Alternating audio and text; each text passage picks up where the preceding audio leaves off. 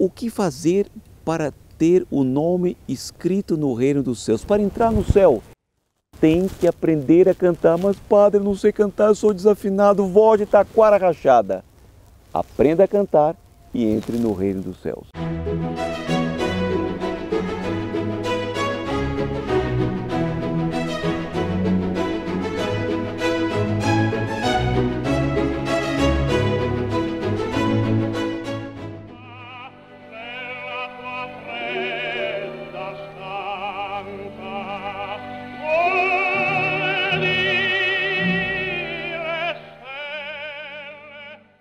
Que beleza! Quase me distraí aqui em gravar o programa, o programa de hoje, queridos amigos, salve Maria.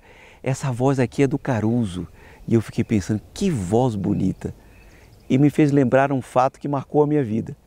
Porque hoje é dia 3 de outubro, o dia em que Dr. Plínio partiu para a eternidade. Eu tive a graça de conhecê-lo pessoalmente.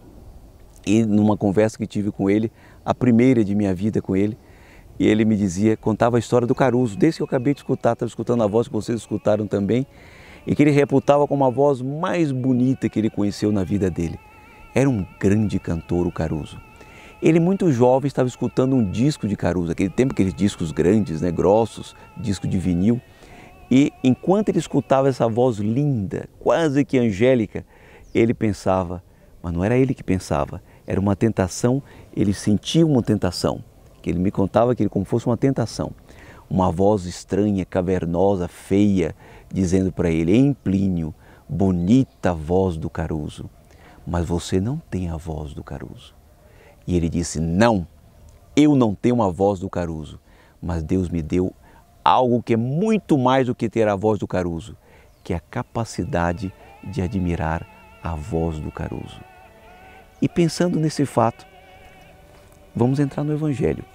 Vocês acham que o padre estava agora se distraindo, ouvindo o canto dos pássaros e desse pássaro extraordinário chamado Caruso cantando? Gosto muito de ópera, mas eu quero falar sobre o Evangelho hoje, claro, é a minha missão aqui. Olha o que diz o Evangelho. Os apóstolos naquele tempo, os 72 discípulos, voltaram contentes porque tinham expulsado demônios, tinham curado enfermos. E, e depois de dizer todas essas coisas, eles disseram para Nosso Senhor: Senhor, até os demônios obedeceram por causa do teu nome. E Jesus diz: Eu vi Satanás cair do céu como um relâmpago, e eu vos dei poder de pisar em cima de cobras e escorpiões. Contudo, continua Nosso Senhor, ficai alegres antes, por quê? Porque vossos nomes estão escritos nos céus. Aqui ele dá a verdadeira razão de alegria, ter o nome escrito nos céus, não por fazer grandes coisas, ainda que essas coisas grandes sejam feitas em nome de Deus. Agora, como fazer para ter o nome escrito nos céus? Voltemos à história de Caruso. Caruso, ele era um cantor, sempre foi um grande cantor, mas quando ele era muito jovem, ele cantava em Milão, naqueles cafés de Milão, e encantava todas as pessoas que iam para lá para ouvir aquela voz extraordinária. Até que um dia um homem, um desses grandes professores de, de música e canto, ouviu falar dele e resolveu sentar numa mesa de café ali em Milão para escutar aquele homem pássaro, aquele homem que encantava dar as suas é, cantar. E ele ficou ouvindo ali como um anônimo. E de repente terminou a apresentação, todos aplaudiram. Ele chamou o Caruso e dizia para ele: Você quer ser o maior cantor que a história conheceu? Pois eu tenho condições de fazê-lo um grande cantor. Você canta muito bem, mas eu tenho uma proposta melhor a lhe fazer. É uma proposta que ao mesmo tempo é um prêmio e uma tortura. Que proposta que é? Ele apresentou as credenciais dele, conhecia esses, aquele, etc.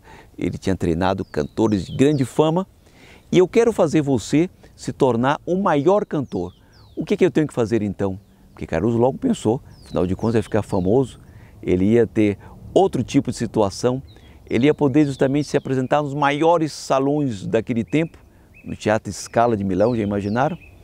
E ele ou ficou ouvindo a proposta, mas você vai ter que passar por uma grande tortura. Você vai ter que desaprender tudo aquilo que você aprendeu. E você vai ter que aprender coisas novas. Vai ter que desprezar aquilo que você julgava bom. e vai ter que passar a fazer aquilo que você julgava que não era bom para sua voz, porque você adquiriu uma série de defeitos e eu tenho condições de colocar a sua voz numa tal situação que em qualquer lugar do mundo que você cantar, você será um cantor extraordinário e aplaudido pelas multidões.